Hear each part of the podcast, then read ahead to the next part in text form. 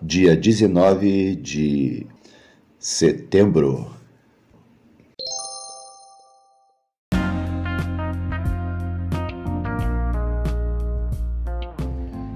Bíblia Bom Dia, versão Nova Tradução na Linguagem de Hoje. Reflexões, Pastor Israel Belo de Azevedo. Áudio, Pastor Flávio Brim.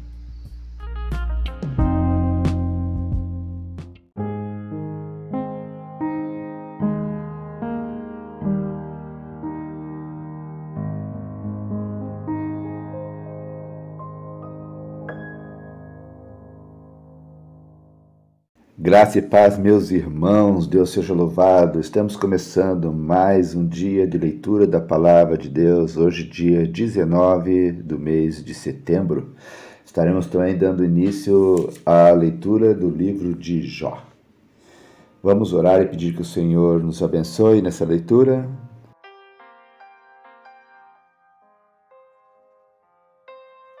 Deus querido, Deus amado, muito obrigado, Senhor por mais esse dia que se inicia, por mais essa leitura que faremos.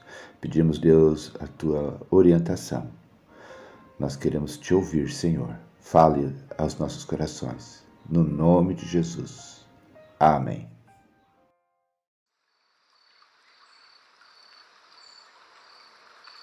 O livro de Jó é um dos mais extraordinários de toda a humanidade, porque trata de modo magistral o tema comum a todos os seres humanos em todos os tempos e lugares. O tema é Por que sofremos? O texto pode ser lido como a narrativa poética de um julgamento no tribunal. Pode ser lido como uma peça de teatro com longas falas.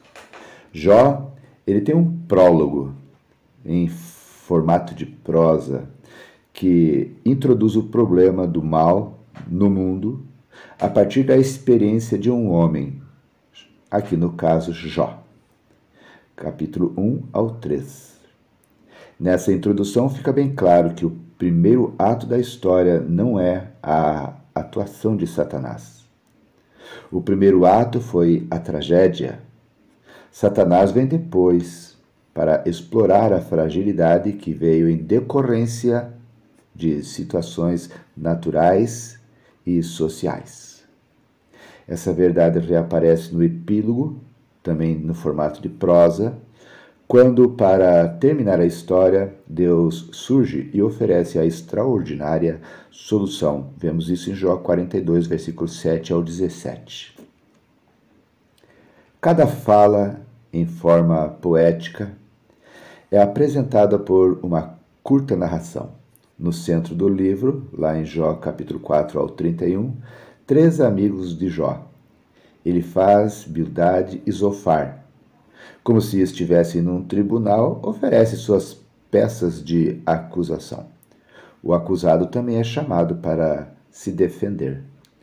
Depois, os três saem temporariamente de cena e um estranho, Eliú, aparece para Jó, lá no capítulo 32 ao 37. Ele acusa Jó, que não responde.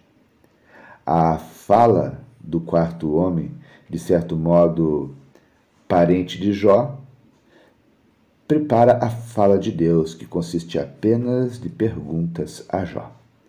No diálogo, Jó reconhece que não tem argumentos para questionar o Criador e Senhor de todas as coisas. Façamos agora a leitura de Jó, capítulo 1 ao 3. Que Deus abençoe a sua palavra.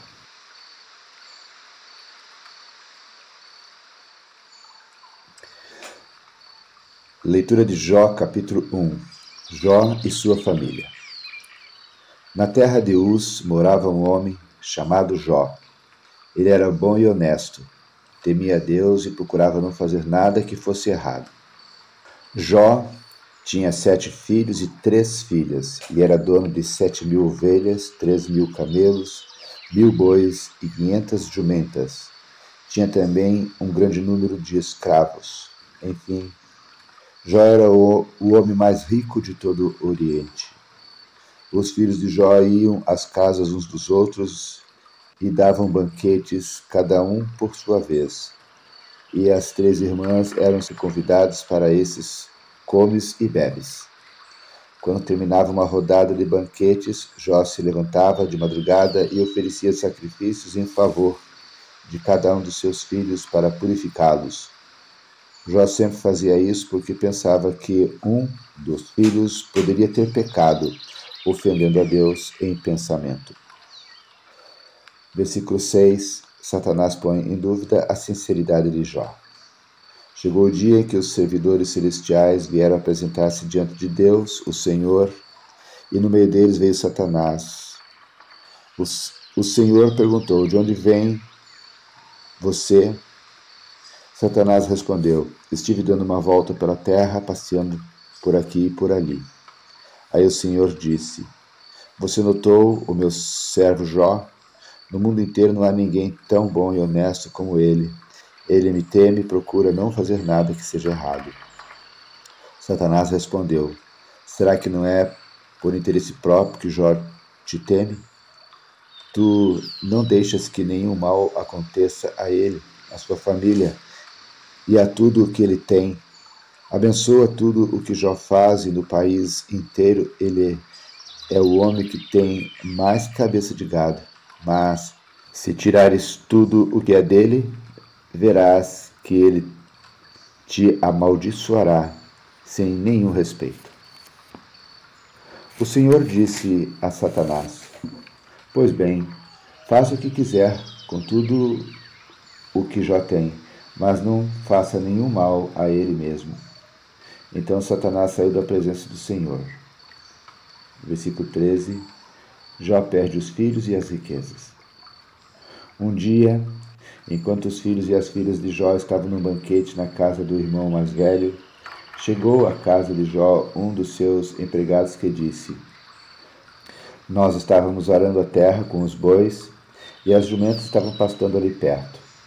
De repente, os sabeus nos atacaram e levaram tudo. Eles mataram a espada os empregados e só eu consegui escapar para trazer a notícia. Enquanto este ainda estava falando, veio outro empregado e disse: Raios caíram do céu e mataram todas as ovelhas e os pastores. Só eu consegui escapar para trazer a notícia. Enquanto ele ainda estava falando, chegou um terceiro que disse: Três bandos de caldeus nos atacaram e levaram os camelos. Eles mataram a espada os empregados e só eu consegui escapar para trazer a notícia.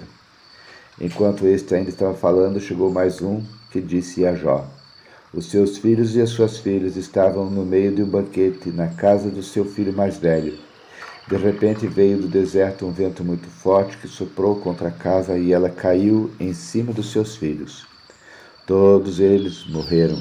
Só eu consegui escapar para trazer a notícia. Então Jó se levantou e, em sinal de tristeza, rasgou as suas roupas e rapou a cabeça.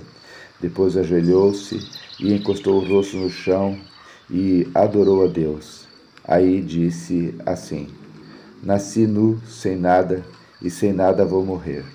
O Senhor deu, o Senhor tirou. Louvado seja o seu nome. Assim, apesar de tudo o que havia acontecido, Jó não pecou nem pôs a culpa em Deus.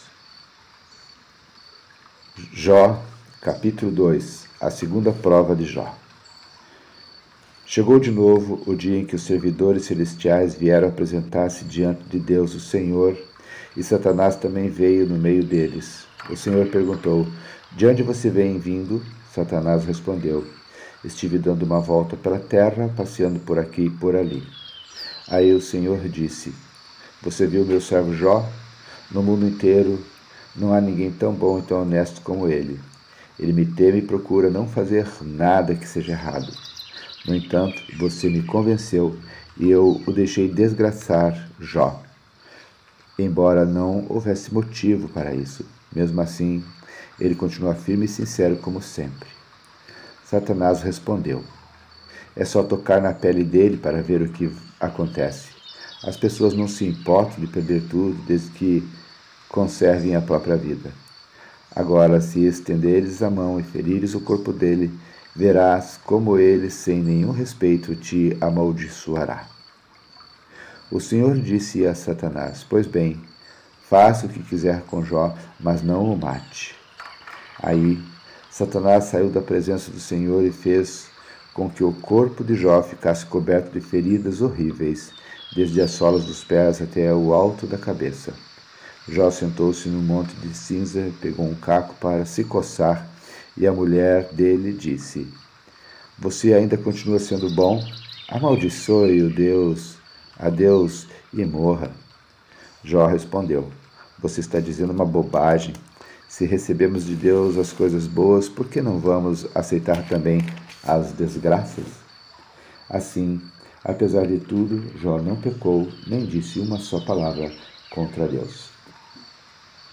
Versículo 11: A visita dos amigos. Jó tinha três amigos. Ele faz da região de Temã, Bildade da região de Suá e Zofar da região de Naamá.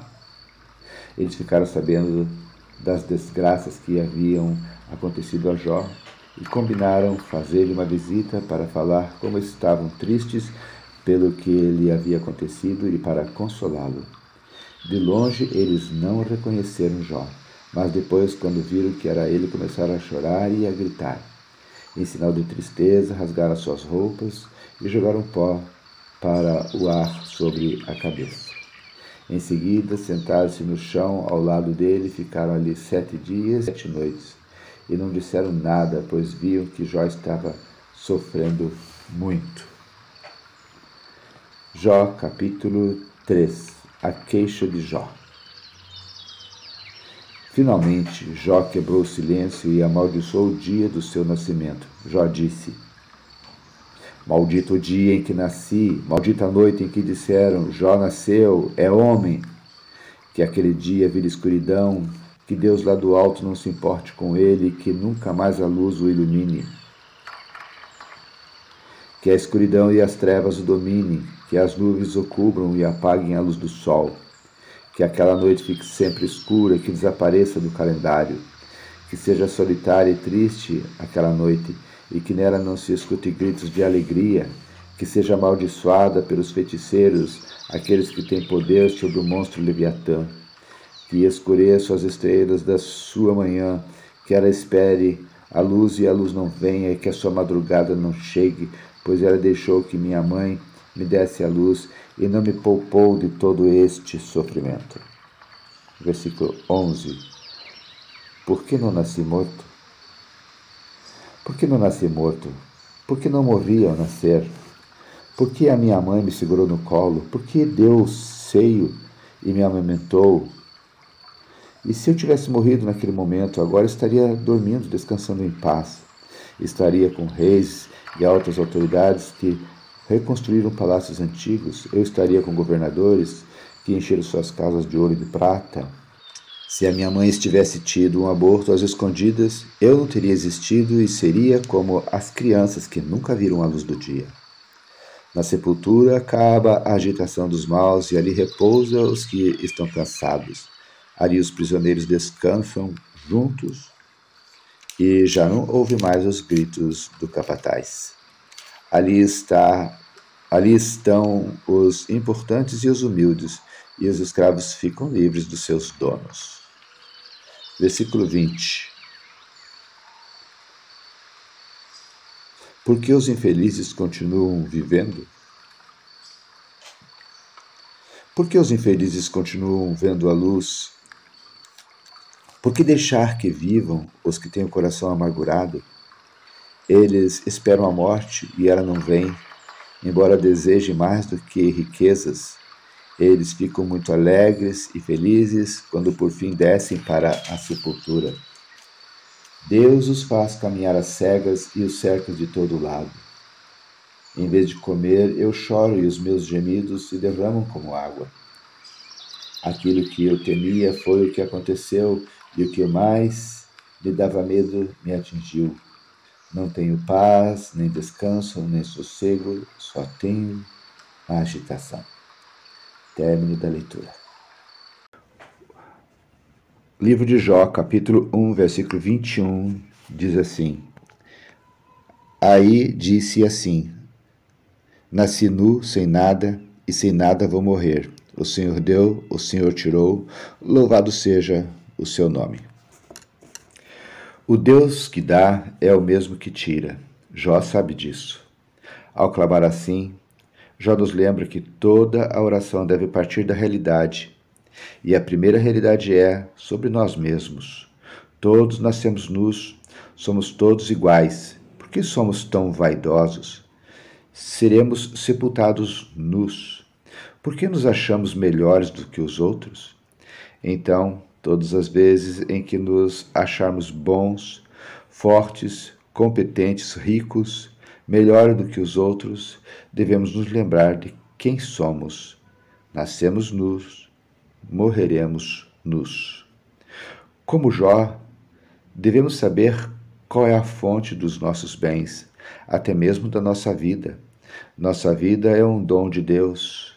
Ele nos fez nascer, bendito seja Deus. Ele permite que pessoas morram. Não devemos também bendizê-lo? Os bens que temos são dons de Deus. Na verdade, nossa vida pertence a Deus, que a deu para nós por um tempo. Quando ele a tira, está no direito dele. É dele a nossa vida. Nossos bens pertencem a Deus, que os entrega a nós para que os administremos. Quando ele os tira, na verdade, não está tirando porque são deles. Em termos jurídicos, somos donos de fato, mas não de direito. O Senhor dá, o Senhor tira. Tudo faz parte da sua bondade. Assim, quando Deus nos dá algo, devemos bendizer a Ele. Quando Ele nos tira algo, devemos também bendizer a Ele. Seja dando ou tirando, é Deus em ação. Quando Deus age, devemos celebrá-lo. Todas as suas ações são boas sempre. Foi por pensar assim que Jó enfrentou todos os infortúnios pelos quais passou. Foi por pensar assim que Abraão subiu o monte pronto para sacrificar o filho, filho que pertencia a Deus. Não é fácil pensar assim e agir como Abraão ou como Jó. A história de Jó nos coloca no limite da compreensão da experiência do sofrimento. As provas pelas quais Jó passa são uma clara indicação de que nós podemos entender porque ele as teve de enfrentar e porque temos de passar por elas também. A resposta de Jó diante da sua primeira prova deve ser a nossa Seja qual for a dor que nos atinja, nós não temos nada, porque tudo o que temos pertence a Deus. Os bens não nos constituem, porque nascemos sem eles, e quando morremos, eles para nada nos valerão. Se temos bens, louvemos ao Senhor, se não os temos, louvemos ao Senhor e oremos para que Ele nos capacite a tê-los como fez com Jó no final dessa história. Seja a nossa atitude esta de Jó, que em nenhum momento culpou a Deus pela situação que vivenciava. Que Deus, na sua misericórdia, abençoe a sua palavra em nossos corações. Vamos orar? Querido Pai, muito obrigado pela oportunidade de lermos e de refletirmos a leitura da tua palavra. Deus querido, Deus amado, nos ajude, Senhor, a não esquecermos de que nós, quando nascemos, realmente viemos nus, não tínhamos nada do que temos. Tudo que temos, Senhor, é bondade e misericórdia da tua parte. Nos ajude, Senhor, a não nos esquecermos de que nós todos somos iguais. Nos ajude, Senhor, a vencermos a vaidade, a prepotência, o desejo de querermos ser diferentes ou melhor do que os outros. Nos ajude, Senhor, a não nos esquecermos de que Assim como nu nascemos, nu morreremos. Realmente, Senhor, muitas vezes nós estamos encharcados pelo desejo de sermos bons, nos achamos bons. Estamos, Senhor, cheios do desejo de sermos fortes, competentes, ricos, melhores do que os outros e nos perdemos nessa busca egoísta de sermos detentores desses atributos.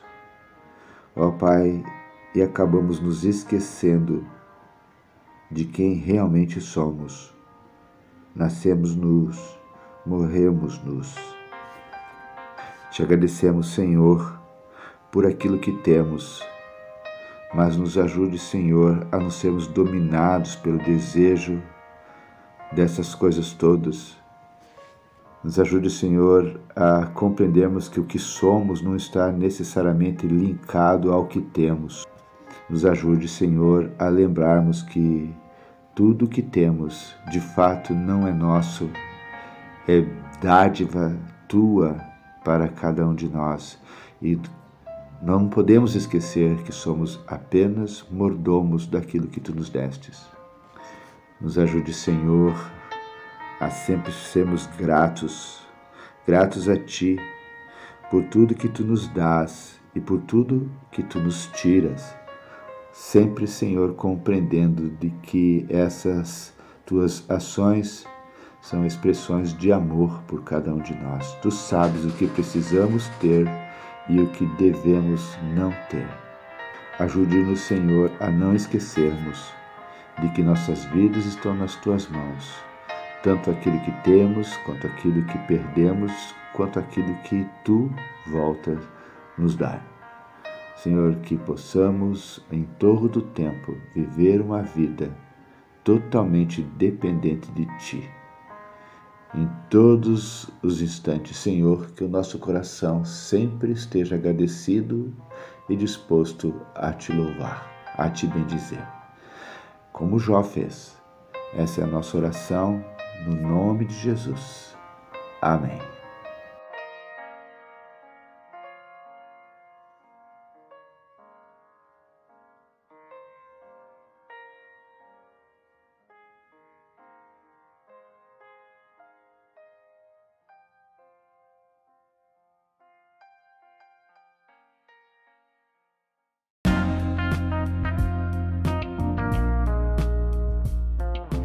Queridos irmãos, irmãs, chegamos ao final de mais um dia da leitura da Palavra de Deus. Que Deus seja louvado.